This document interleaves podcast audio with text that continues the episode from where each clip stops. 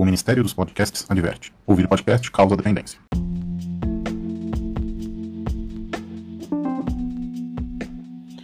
E aí, pessoal, beleza?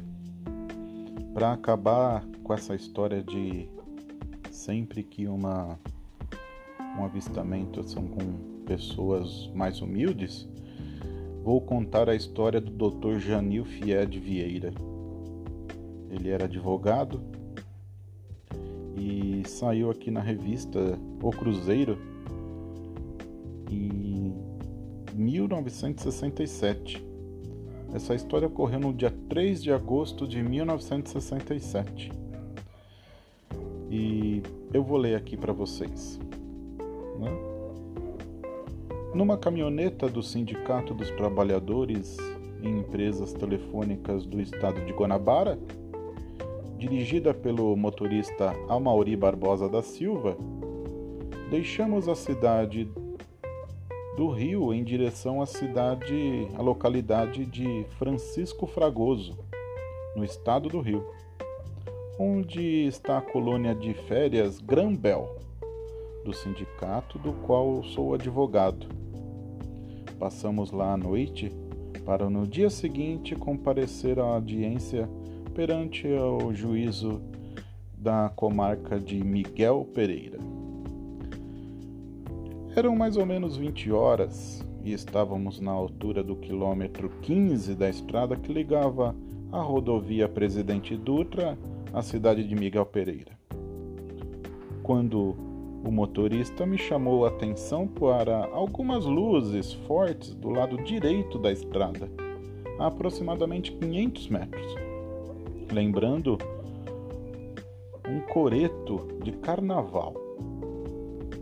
Como eu não conhecia a região, nada vi de estranho nas luzes, mas o motorista que faz a viagem quase diárias à colônia insistiu que nunca havia visto luzes naquele local.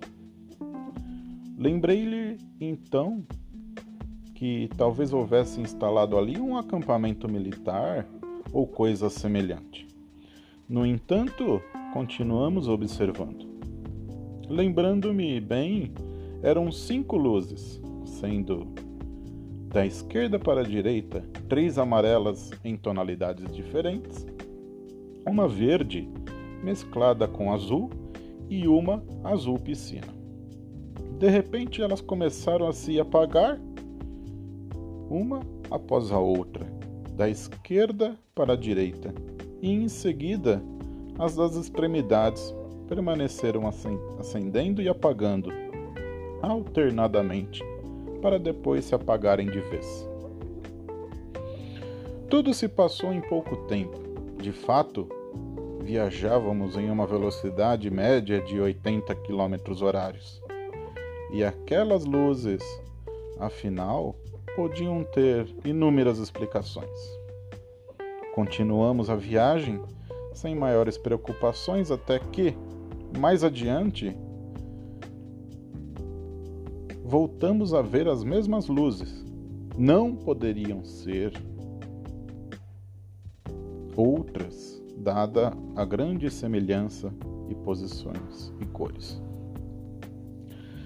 Desta vez, porém, no lado esquerdo da estrada, sempre afastado a 500 metros da rodovia, mas dessa vez podíamos ver que provinham de um objeto de cor azulada e formato oval.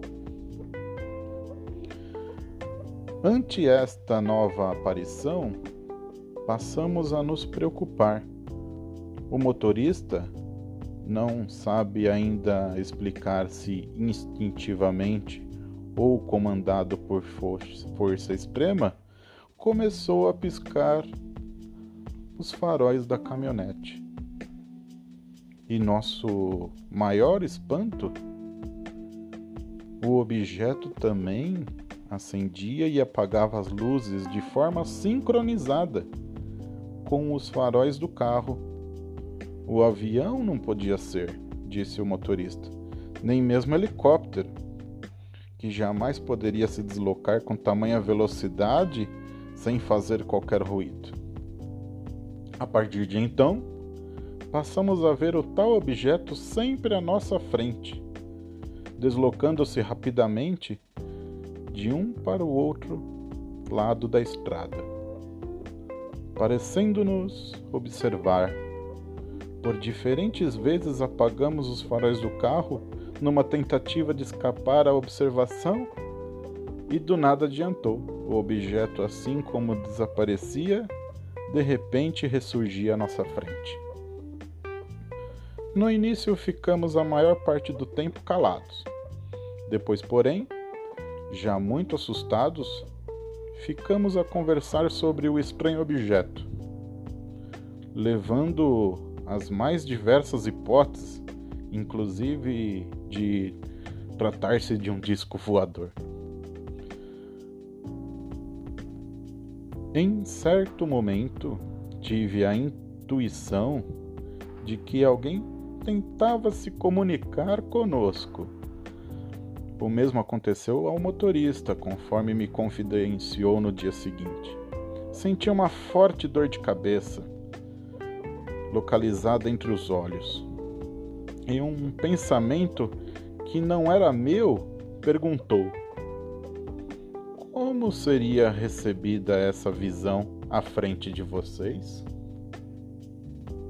Não sei bem explicar a sensação, mas tenho certeza de que, de que a pergunta não foi feita por palavras. Talvez se foi um, talvez fosse um contato telepático. Como que para afastar o pensamento, ou talvez para re responder à pergunta, disse ao motorista que acreditava na existência de seres de outros planetas, pois, pela lógica, havendo planetas mais velhos do que o nosso, seria bem possível que existissem neles outras formas de vida. E que, por acaso, visse um disco voador desse que houvesse respeito à minha integridade física, gostaria gostaria de vê-lo melhor, especialmente de lado. Não sei dizer se teria coragem de ver um de frente. Enfim, não sei qual seria a minha reação. O motorista argumentou que, por acaso, o objeto que neste momento não víamos surgisse na frente da estrada, o mínimo que poderia acontecer era cegarmos, pois a luminosidade era de tal forma intensa que queimaria nossos olhos. Enquanto conversa, conversávamos, torcia para que chegava, chegássemos logo na colônia. Positivamente, não me, não me agradava aquela experiência. Afinal, o meu conhecimento a respeito do objeto fosse que eu fosse era nenhum. Seguimos agora pela estrada de barro. Nada víamos, mas tínhamos a perfeita sensação de que estávamos ainda sendo observados. Ao, ao atingirmos Barão do Javari, o motorista voltou a alertar para as luzes novamente ao lado direito da estrada, exatamente onde estava localizado o sítio Lanchonier. Uma das luzes era amarela e a outra azul, ambas muito fortes, parecendo o bojo de um de dois holofotes daqueles usados pela artilharia. Mas não emitiam focos, apesar da luminosidade toda, a mata ao seu redor.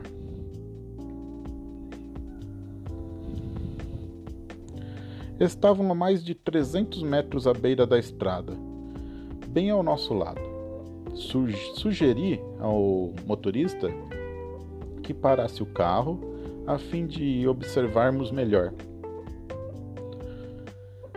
Reparamos então que a distância que separava as duas luzes era de aproximadamente 10 metros. E pelas suas cores, amarelo e azul, eram exatamente as duas pontas do objeto. Confesso que naquele momento senti realmente medo e pedi ao motorista para apagar as luzes do carro para não sermos vistos e podermos observar melhor. Foi então que vimos uma abóboda enorme de luz azulada. Estava pousada a quase um metro do solo e não vimos nenhuma luz embaixo. O medo, aumentou, o medo aumentava. O suor escorria por todo o nosso corpo e as mãos pingavam. A esta altura eu já nem mais estava olhando o objeto, eu rezava.